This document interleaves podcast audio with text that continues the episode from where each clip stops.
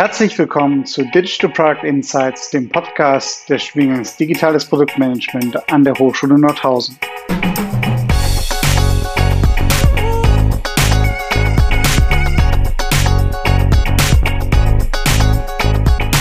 Wir führen regelmäßig Gespräche mit ProduktmanagerInnen und Digitalverantwortlichen zur Entwicklung von digitalen Geschäftsmodellen und digitalen Produkten.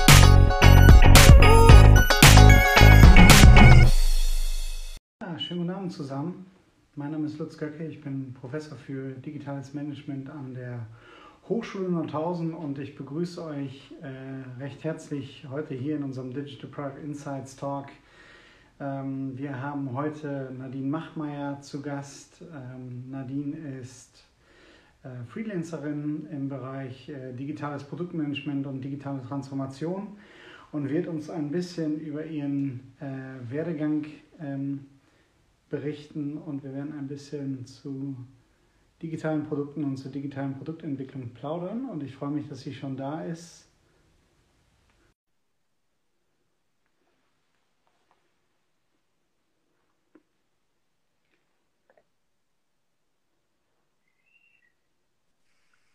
So, hallo Nadine. Hi Lutz, schön dich zu sehen. Hallo. So, warte mal, ich muss mich mal kurz ein bisschen lauter machen. Okay, super. Kannst du mich gut verstehen? Ja, ich höre dich gut. Okay, super. Perfekt. Ja, schön, dass du dabei bist heute äh, in unserem Digital Product Insights Talk. Das hat sich ja jetzt so ein bisschen schon eingebürgert, dass wir das jede Woche äh, gerade machen. Ich sehe auch, dass schon ein paar Studierende auf jeden Fall mit dabei sind aus dem digitalen Produktmanagement und äh, dem Innovations- und Change Management, äh, auch ein spannender Studiengang bei uns an der Hochschule. Und ähm, bevor wir jetzt tiefer ins Thema einsteigen, wäre es ganz klasse, wenn du dich einmal ganz kurz äh, vorstellen könntest. Ähm, und äh, dann ähm, sind natürlich alle auch herzlich eingeladen, vielleicht mal die eine oder andere Frage zu stellen zwischendurch. Ähm, und äh, ja, ich freue mich sehr, dass du, dass du mit dabei ja, bist. Vielen Dank, dass du mich eingeladen hast. Also es freut mich total, dass der Kontakt über Alicia hergestellt wurde. Ähm, ich bin Nadine und wie du schon gesagt hast, ich arbeite seit Anfang letzten Jahres als Freelancer und davor war ich bei Immobilien Scout, da im Bereich Mortgage Finance, also Baufinanzierung und da Product Lead für den äh, B2B-Bereich und mhm. ähm, das war super spannend. Also das hat richtig Spaß gemacht, weil wir da eben sehr viel ähm, ja, an Digitalisierungsstrategien arbeiten konnten, weil eben äh, Banken nach wie vor auf dem Weg sind, äh, sich digital zu transformieren, was natürlich auch was mit Datenschutz etc. zu tun hat. Aber das ist, glaube ich, auch ein spannendes Thema, einfach wie so Versicherungen, Banken immer digitaler werden und uns das Leben einfacher machen, dass wir uns damit nicht mehr zu viel auseinandersetzen müssen und uns in schöneren Dingen widmen können.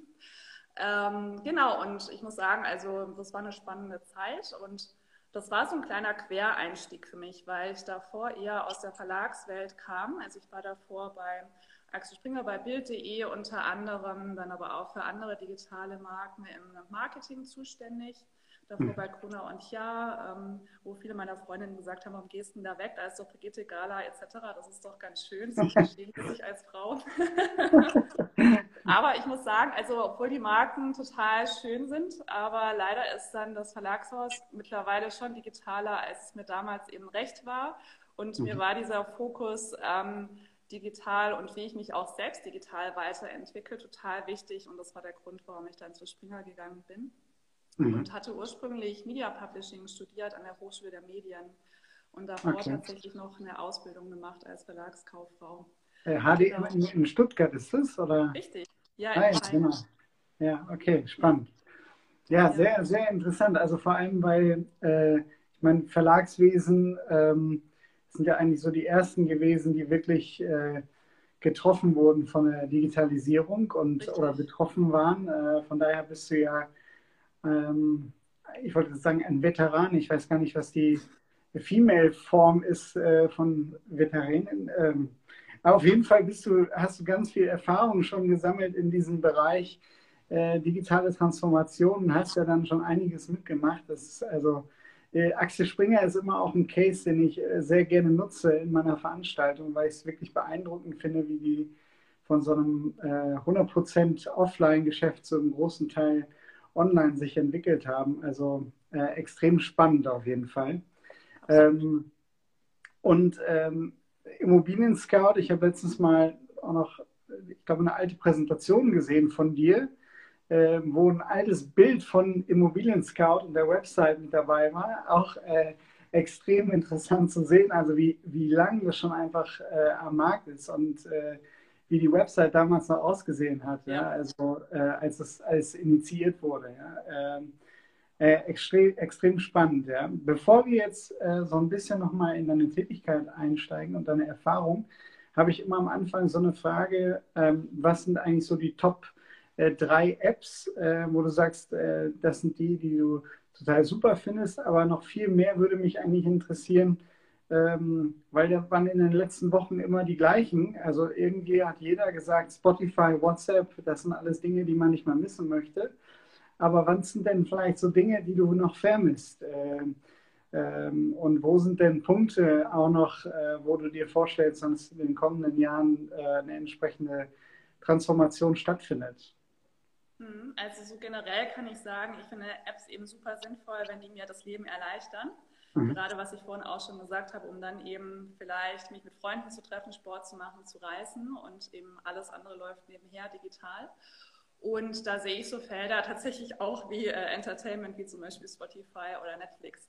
Ähm, aber auf der anderen Seite eben auch, ähm, ich habe jetzt vor kurzem mich bei Too Good To Go zum Beispiel angemeldet. Also ich mhm. finde es gut, wenn es auch in so eine Nachhaltigkeitsrichtung geht mhm. und auch mehr Bewusstsein dafür geschaffen wird und tatsächlich eben auch geschaut wird, dass Lebensmittel nicht verschwendet werden und ähm, ich habe es jetzt noch nicht genutzt. Freunde von mir haben es schon genutzt. Äh, für mich passen immer diese Zeitfenster nicht, um in den Supermarkt zu gehen.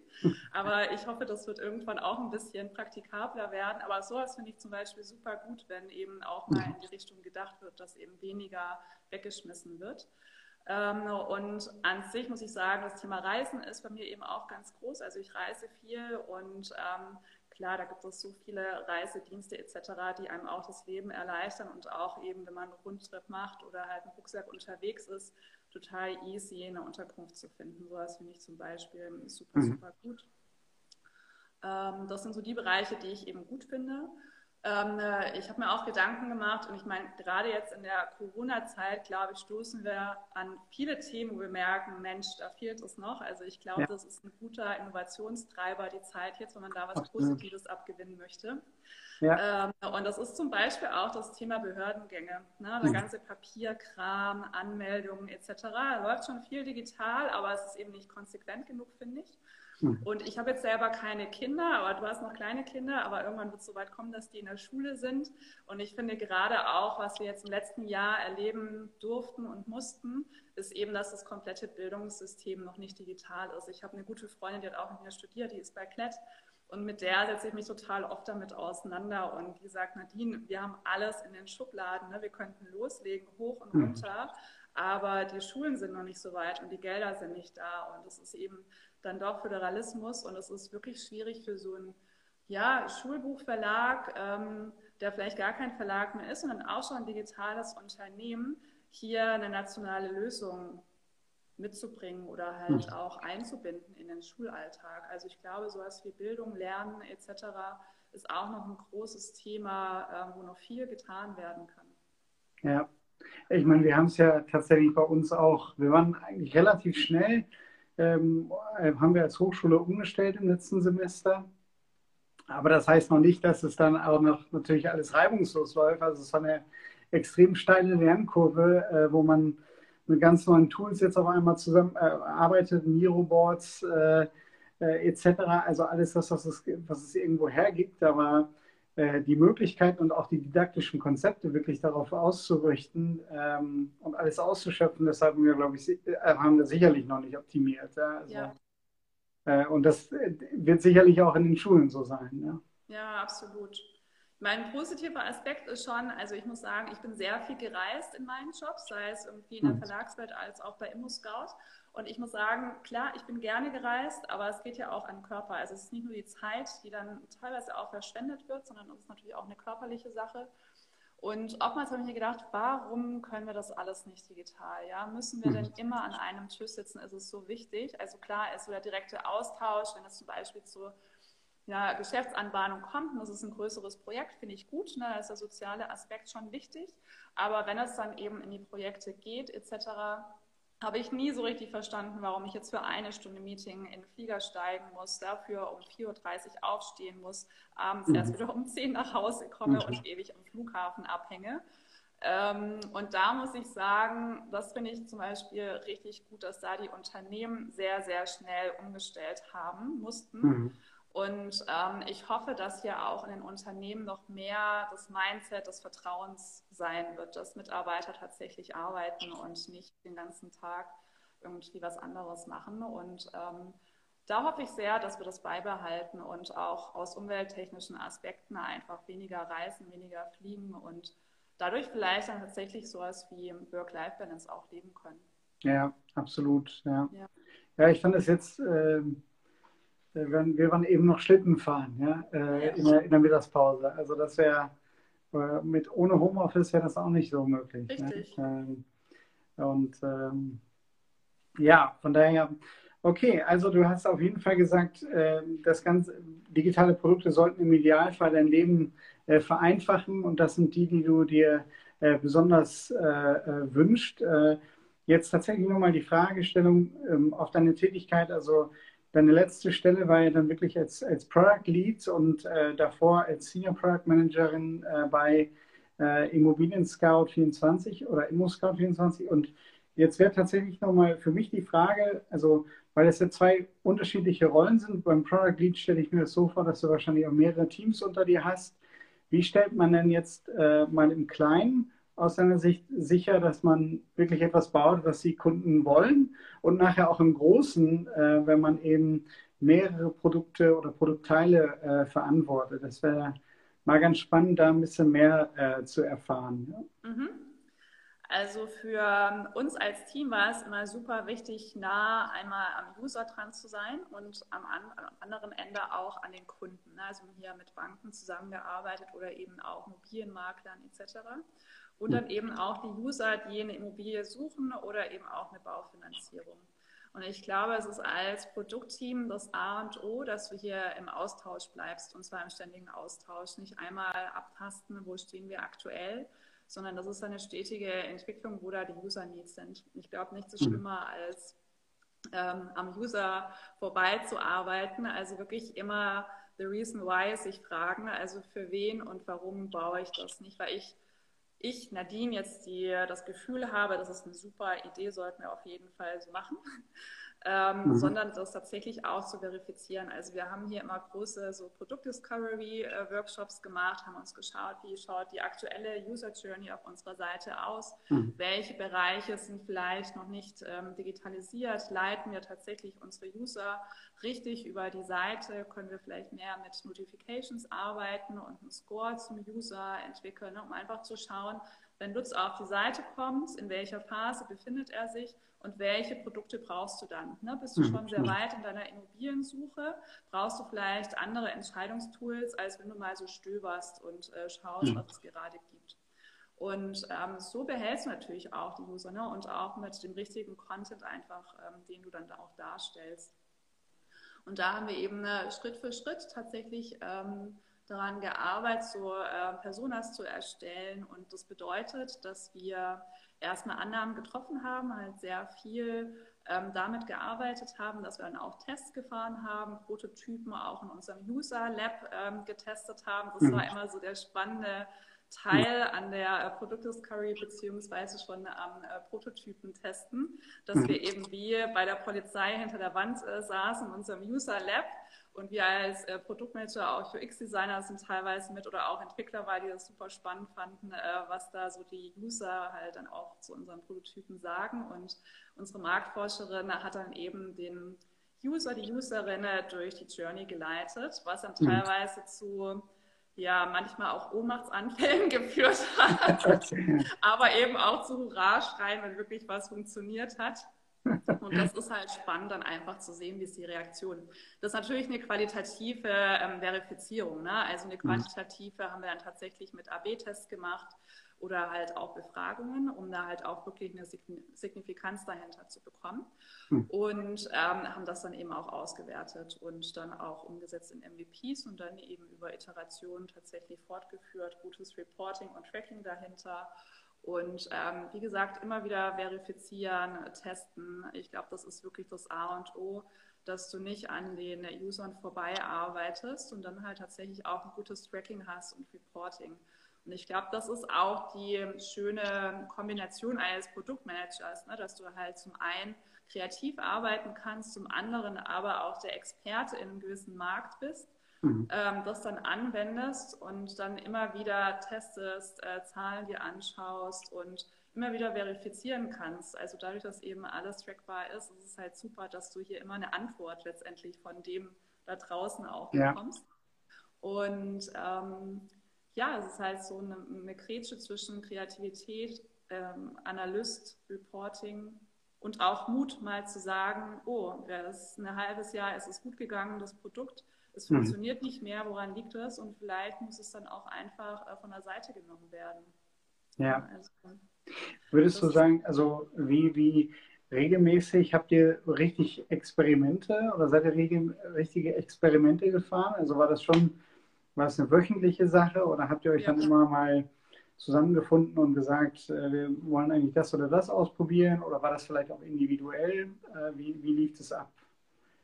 Ja, ja, also wir haben vor allem im User-Bereich, also B2C-Bereich, haben wir eigentlich regelmäßig Experimente auf der Seite gehabt. Dadurch, dass mhm. wir eben sehr viel Traffic auf ImmoScout haben, ähm, war das ziemlich einfach, hier Tests zu fahren, um wirklich mhm. halt immer wieder zu verifizieren und zu schauen, wie können wir die Strecken optimieren. Das war eigentlich so ein stetiger Prozess. Also das wurde jetzt nicht so einmal im Quartal gemacht, sondern äh, mhm. es liefen eigentlich ständig ähm, AB-Tests. Im äh, B2B-Bereich muss ich sagen, ähm, hat das nicht so oft stattgefunden. Hier habe ich eher dann Kundeninterviews geführt und mhm. teilweise dann auch mit äh, großen Unternehmen, aber auch mit kleineren Finanzierungsberatern hier ständigen Austausch gehabt. Mhm. Ähm, und wir haben da auch schon mal den einen oder anderen Test gefahren, aber das war eher so auf der User-Seite. Mhm. Genau, okay. da haben wir auch mit Agenturen zusammengearbeitet, um eben auch die Tests immer wieder zu optimieren und gut aufzustellen. Okay. Und die, also diese B2B-Kunden, habt ihr die dann tatsächlich in, einem, in, einer großen Kundendatenbank gehabt und einfach äh, angeschrieben und gefragt, genau. Mensch, ähm, habt ihr nicht Zeit, äh, unser, gemeinsam mit uns das Produkt zu verbessern? Oder und waren die dann immer direkt bereit? Weil so ein B2B-Kunde hat ja wahrscheinlich auch, oder die Ansprechpartner dort haben ja auch ein bisschen was anderes zu tun. Ähm, ja, das ist eine Frage. Ich habe immer sehr eng mit unseren Sales-Kollegen zusammengearbeitet, weil das natürlich mhm. auch so direktes Feedback vom Markt ist, was eben super spannend ist. Ähm, und ich hatte dann irgendwann eine Datenbank, also von so einer Beta-Gruppen-Kundenstamm. Ähm, und die habe ich dann regelmäßig kontaktiert und äh, zu Produkten auch befragt. Und ich habe immer darauf geachtet, dass es Kunden sind, äh, die auch sehr kritisch sind, aber auch mhm. Kunden, die wohlwollend sind. Das muss eine gute Mischung sein, weil wenn das immer nur Kunden sind, die sagen, alles super, wunderbar, dann kommen wir auch nicht weiter. Und äh, wir haben eben auch geschaut, von welchen Kunden kommt ähm, aktives Feedback. Also wer schreibt uns auch mal, ey, das und das passt mir nicht so richtig, können wir daran arbeiten? Weil da eben schon die Bereitschaft ist, dass sich jemand mit dem Produkt auseinandersetzt, sich hinsetzt und ähm, eine E-Mail schreibt. Hm. Und man muss auch sagen, das ist auch ein Kundenbindungs- äh, Tool, ne? Kunden direkt zu Fragen einzubinden und ähm, auch zu schauen, ähm, wie sie darauf reagieren, da ins Gespräch zu gehen, was nicht immer einfach ist, wenn es vor allem sehr kritische Kunden sind. Mhm. Aber ähm, das hat super Spaß gemacht und die Bereitschaft war auf jeden Fall da, weil sie halt auch gesehen haben, dass Themen auch umgesetzt werden tatsächlich. Ne? Also mhm. dass es nicht einfach nur ähm, eine E-Mail ist, die irgendwo bei einem Seller im Off dann verschwindet, sondern dass sie gehört werden und ähm, dass Themen angegangen werden. Und vielleicht ja. auch das Feedback, warum das ein oder andere vielleicht auch nicht geht, weil es ein individuelles Kundenproblem ist und für die große Masse kein Thema ist. Ne? Also mhm. im, mhm. das war super spannend auf jeden Fall. Also eine Bereitschaft ist da. Ja, und äh, wie, wie war das bei euch? Also ähm, im äh, Marketing kann man ja sehr häufig so unterschiedliche Rollen beim organisationalen Kaufverhalten unterscheiden. Also dass ich ich habe den Einkäufer, ich habe jemanden, der die Entscheidung beeinflusst und ich habe nachher dann die Personen, die tatsächlich das System äh, benutzen. Habt ihr da auch verschiedene Personas gehabt für die einzelnen Rollen ähm, in, in, bei, einem, bei einem entsprechenden B2B-Kunden oder war das so gar nicht unterschieden, dass ihr das war gar nicht so unterschieden, weil in mhm. unserem Bereich war das ähm, eher so Lead-Business-Bereich, wo die Kunden tatsächlich ähm, Leads von uns abgenommen haben. Mhm. Und da haben wir eher unterschieden zwischen ähm, ja, so, so, Finanzierungsberater, die so als Einzelkämpfer unterwegs sind, mhm. und eben größeren Unternehmen wie eben Banken oder halt auch äh, Finanzierungsdienstleister wie Interhyp. Und ähm, da haben wir eher die Personas äh, zusammengestellt. Und klar, innerhalb dieser großen Unternehmen gibt es natürlich die Entscheider, die halt auch ähm, mit uns verhandelt haben und dann eben die Abnehmer. Mhm. Aber so klassisch wie im ähm, User-Marketing äh, konnten wir da die Personas nicht so anwenden. Das waren dann zu spezielle Fälle. Mhm. Vielleicht nochmal eine Frage, wenn man jetzt, äh, wenn du tatsächlich mehrere Teams hast, äh, das wäre nochmal ganz spannend, vielleicht auch, weil äh, ich meine, es ist ja unheimlich viel äh, da drin, wenn, äh, wenn ich quasi selbst in so einem Interview teilnehme und dann kann ich die Dynamik miterleben. Und ich habe das persönlich immer erlebt, wenn man dann rausgeht und versucht, eine Synthese zu machen, dann sind das trotzdem immer nur äh, Sätze, die quasi formuliert in einem Trello-Board stehen oder in einer Word-Datei oder wo auch immer. Und ähm, also das heißt, wie habt ihr quasi die, die Resultate äh, in die anderen Teams getragen und nachher auch äh, dafür gesorgt, dass das, dass das Feedback eigentlich so auch angenommen wurde und äh, nicht so Raum für Interpretationen vielleicht noch äh, ließ. Wie, wie seid ihr da vorgegangen oder was würdest du mhm. empfehlen? Ja, also im Großen und Ganzen haben wir eben um einen Rahmen zu geben, schon immer mit so Team-Missions äh, und Visions gearbeitet. Mhm. Und das hilft zum Beispiel schon mal, um solche Tests auch einzuordnen und warum ähm, bauen wir jetzt gerade einen Prototypen und dann eben einen MVP. Also da wurde das Team schon in der Planungsphase immer sehr stark mit eingebunden, ne? dass die schon wussten, wohin geht die Reise dieses Jahr, also welche Teilprojekte äh, kommen auf sie zu, sei es ne, als Entwickler, UX-Designer oder Produktmanager, Analyst und ähm, hier waren wir eben als Team immer sehr gut allein. Und mhm. wenn so ein Test stattgefunden hat, dann haben wir jegliche Rolle im Team auch dazu abgeholt. Also da kann jeder dazukommen und auch tatsächlich schauen, äh, was dabei rauskommt. Und unsere Marktforscherin hat immer sehr gut die Testergebnisse aufbearbeitet. Mhm. Und die haben wir dann auch äh, in den Teams präsentiert, wenn wir unser Weekly hatten, wo eben mehr Raum für, für solche Themen war. Mhm. Daily haben wir sowas eher nicht besprochen, sondern eher angekündigt. Das waren immer nur so 10 bis 15 Minuten ähm, Dailies und dann tatsächlich im Weekly ähm, da auch eben präsentiert, in welche Richtung mhm. es geht, welche Resultate es gab, etc. Also da waren wir immer sehr, sehr transparent im Austausch. Und mhm. ich glaube, das Wichtige ist eben, dass die einzelnen Teammitglieder eben auch von Anfang an mitgenommen werden. Ne? Mhm. Dass die auch verstehen, Reason Why, wo soll es hingehen, äh, was sind die Teilprojekte daraus und wo stehen wir aktuell. Also ich mhm. glaube, da ist eben agiles Arbeiten sehr zielführend und transparent und äh, dass eben das Team auch empowered ist. Ne? Das ist, mhm. glaube ich, auch ein mhm. großes Thema. Wie, wie herausfordernd oder äh, nicht herausfordernd war vielleicht auch das Alignment dann mit anderen Produktbereichen? Also ist das so ein, so ein Thema, ähm, ja, was, was, wo, wo ihr oder wo du als Product Lead besonders darauf achten musstest? Oder ähm, äh, ist das jetzt, fällt das eher runter und weil man sich immer auf eine gemeinsame Vision äh, orientiert und eigentlich die Produktbereiche recht klar abgegrenzt sind? Wie, wie ist sowas aus deiner Sicht? Also aus meiner Sicht ist es im eigenen Team einfach. Mhm. Aber sobald es eben zu, zu anderen Plattformteams kommt, ne, also ähm, wir hatten dann zum Beispiel Teams, die sich halt um die Homepage kümmern oder mhm. vielleicht um ähm, Werbung oder um Miete, um Kaufen von Immobilien.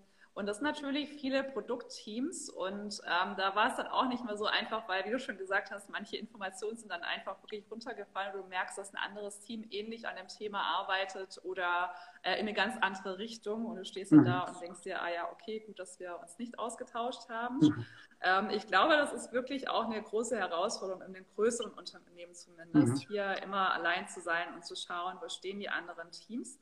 Wir hatten zwar 90 Days, das war dann, äh, waren dann Quarterlies irgendwann, wo eben die ganze Company aus dem Produktbereich tatsächlich die äh, Projekte vorgestellt hat für mhm. das jeweilige ähm, Quartal. Habe ich Quarterly gesagt, dass es auch 90 Tage sind, also tertial. Mhm. Und ähm, da konntest du dann letztendlich als ähm, Product Lead ganz genau sehen, welche Projekte anstehen werden und dich dann eben ganz gut austauschen und vernetzen. Und nach einer Zeit gab es tatsächlich auch übergreifende Produktmeetings, mhm. was aber nicht bedeutet, dass da immer 100 Prozent alle Themen auf den Tisch kamen, die eben sinnvoll für den einen oder anderen waren. Also mhm. ich glaube, das ist nach wie vor eine große Herausforderung für größere Unternehmen, ja. ähm, da eine Linie zu fahren, beziehungsweise die Synergien richtig gut zu nutzen. Aber ja, ich mhm. glaube, so Schritt für Schritt waren wir da zu meinem letzten Stand ganz gut auf einem guten Weg. Aber ja. Ja, was ja in diesem Kontext von Experimenten immer äh, auch bei Studierenden äh, vorkommt, ist ähm, aber die Frage, ob, äh, ähm, wenn, wenn User da drauf gehen, jetzt quasi eine komplett andere Website sehen als vielleicht ein anderer User durch einen A-B-Test, führt das zu Irritation oder ähm, also habt ihr das mal gehabt, dass wirklich User gesagt haben, Mensch, äh, jetzt ändert sich die die Website ja äh, andauernd und ich komme irgendwie gar nicht mehr klar? Oder ist das eigentlich, sind das eigentlich Sachen, die gar nicht, gar nicht so richtig auffallen, ähm, dem, dem Einzelnen? Also bei uns sind die nicht so richtig aufgefallen, weil wir halt schon darauf geachtet haben, dass ähm, trotzdem eine Usability dahinter ist und mhm. der User nicht irritiert ist, weil wir die User auch nicht verlieren wollten dadurch. Und ich glaube, es ist immer wichtig, klar zu kommunizieren. Ähm, es gibt ja letztendlich auch Tests oder den User darauf hinweist, dass er jetzt gerade in eine Test-Area äh, eintritt. Mhm. Ähm, und da eben ganz klar zu machen, pass auf, äh, du bist Teil letztendlich eines Prozesses, um die Seite zu verbessern. Und ähm, kann sich jetzt vielleicht noch mal ein bisschen ruckelig anfühlen, äh, wird aber demnächst äh, optimiert sein. Also ich glaube, das ist immer auch eine Sache von Kommunikation und ähm, tatsächlich auch ähm, schlaues Aufsetzen von einem Experiment. Mhm. Ja, sehr spannend, sehr, sehr spannend. Ja. Du hattest auch von dem ähm, äh, Usability äh, Lab erzählt. Wir haben ja auch bei uns an der, an der Hochschule ein Sensoriklabor, wo ich hoffe, dass wir auch in den nächsten Jahren mal den einen oder anderen Te Prototypen-Test tatsächlich dann auch durchführen können. Also bisher wurde es immer für ähm, Tests im Kontext Nahrungs- und Genussmittel äh, genutzt. Ähm, aber ähm, wir haben auf jeden Fall auch diese ähm, diese Glaswand, ähm, ah, ja.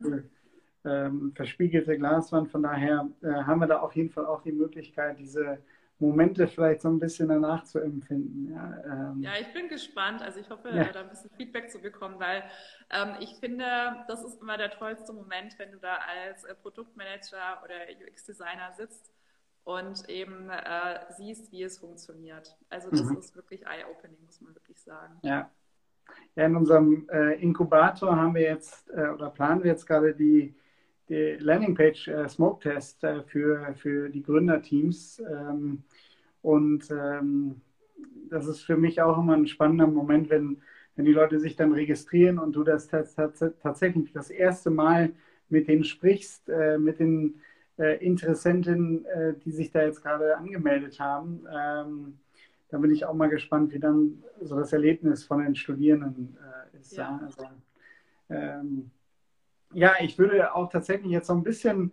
nochmal ähm, äh, in Richtung der Kompetenzen, die du äh, siehst, äh, für, die aus deiner Sicht wichtig sind für einen Product Manager, für eine Product Managerin, aber auch für einen Product Lead, äh, um dann nochmal ganz kurz auf unseren Studiengang ähm, mhm. einzugehen. Und ähm, ja, vielleicht die erste Frage, was sind aus deiner Sicht und aus deiner Erfahrung heraus die, die Top ähm, drei Kompetenzen oder die eine Product Managerin mitbringen sollte, um wirklich ähm, ja, zu einem guten, guten Job zu machen? Ja? Hm. Also ich finde, es ist super, super spannend. Dazu habe ich auch äh, viel gelesen. Da gibt es viel Lektüre auch für, für deine Studierende. Kann ich dir auch ein paar Bücher empfehlen. Mhm. Ähm, und aus meiner eigenen Sicht, aber wie ich die Erfahrung gemacht habe, finde ich, ist Product Manager so viel mehr als zum Beispiel nur Product Owner zu sein. Und Product Manager mhm. bedeutet für mich, dass du auch Business Owner bist. Also das heißt, du bist letztendlich ein Manager für deine Unit und das heißt, ähm, dass du nicht nur verantwortlich für die Produkte bist, sondern eben mhm. auch für die Zahlen, für das gesamte Business, für Budgetplanung etc. Also du brauchst da schon auch eine Business Manager Expertise, um eben auch dann kommunikativ, also ich finde einmal ist es eben Business Manager zu sein, kommunikativ äh, sehr stark zu sein, weil du eben hier mit vielen Stakeholdern zusammenarbeitest. Ne? Im Zweifel ist es die mhm. Geschäftsführung, so war es eben in unserem Case. Ähm, du hast dann letztendlich Kunden, User, ähm, andere Bereiche als Stakeholder und eben dein eigenes Team. Und mhm. hier eben auch ähm, kommunikativ und äh, rhetorisch tatsächlich auch die Vision und äh, Mission deines Teams äh, jeweils zu vertreten und auch zu stärken, ist das vor allem auch sehr wichtig, finde ich und eben auch kreativ zu sein. Also ich mhm. finde, das ist äh, the beauty of the job, dass du eben äh, schauen kannst, welche Innovationen sind auf dem Markt, eben schaust, welche Trends gibt es, welche Technologien gibt es. Mhm. Ähm, und da eben auch so ein Innovator in deinem Team zu sein und zu schauen, wie du eben hier neue Innovationen auch einbinden kannst. Mhm. Das sind so die Themen, die ich ähm, spannend finde. Ich finde, das ist mit eigentlich der spannendste Job in so einem agilen äh, Team. Obwohl ich ja. auch gerne Entwickler eigentlich wäre. Entwickler würde cool. ich auch noch. Aber das heißt, kannst du, kannst du selbst auch äh, Software entwickeln oder hast du Coding-Kenntnisse oder?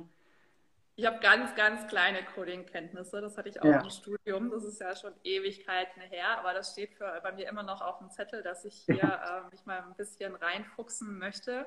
Weil alles, was du eben dann auch besser verstehst, äh, ist eben, eben einfacher auch in der Kommunikation mit den jeweiligen anderen Rollen. Ne? Also ich habe dann auch mhm. immer unsere Entwickler in der Dienstsprache, habe ich dann gesagt, immer ganz viele Fragen gestellt, weil ich es eben auch verstehen wollte.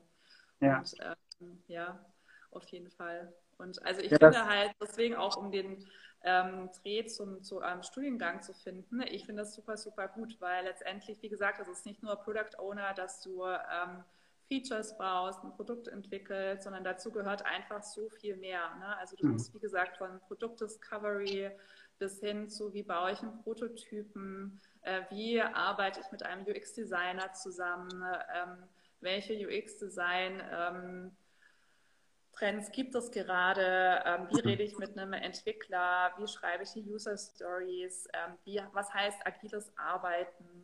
Ähm, wie spreche ich mit der Geschäftsführung? Welche Businesspläne erstelle ich? Was ist eine Roadmapping etc.? Da steckt einfach so viel dahinter. Ich meine, da habt ihr mhm. auf jeden Fall genug Stoff, ähm, um da gute Produktmanager ähm, auszubilden. Und mhm. äh, das ist so vielfältig und ähm, finde ich richtig, richtig gut, um da eben auch nochmal mehr zu zeigen, ja, das ist ein richtig cooler Job. Viele sind halt quer eingestiegen machen viele ja. Coachings mit, aber ähm, das jetzt wirklich so anzugehen, ähm, finde ich richtig gut.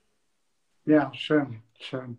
Ja, wir haben tatsächlich auch viele von den Punkten versucht, äh, äh, ins Curriculum einzubetten. Also einmal tatsächlich auch das Kreative so ein bisschen zu fördern, dadurch, dass wir diese Projektmodule haben, dann halt auch ähm, Grundlagen in der Informatik, im Coding, ähm, so ein bisschen auch User Interface, User Experience äh, Design damit halt auch wirklich diese, dieses, ja, diese gemeinsame Sprache irgendwo gefunden wird. Ja, und äh, ähm, ich bin mal gespannt. Also ich bin ähm, schon sehr angetan von den Studierenden, die jetzt äh, da sind und das erste Semester äh, begonnen haben. Also ähm, da merkt man schon, dass sie auch wirklich Lust haben und äh, freue mich auch wirklich da auf die, die weiteren, die uns jetzt vielleicht zum Sommersemester und dann zum Wintersemester ähm, die dann nochmal dazu stoßen. Ja? Also mal schauen. Mich würde es super freuen, wenn du auch nochmal irgendwann Zeit hättest und Lust hättest, da in so einer Vorlesung vielleicht mit reinzukommen und äh, nochmal deine, deine Gedanken zu teilen. Also erstmal vielen Dank. Es war sehr, sehr spannend. Äh, tolle, tolle Einblicke, die wir jetzt bekommen haben und ich denke auch, die die Zuhörerinnen und Zuhörer bekommen haben.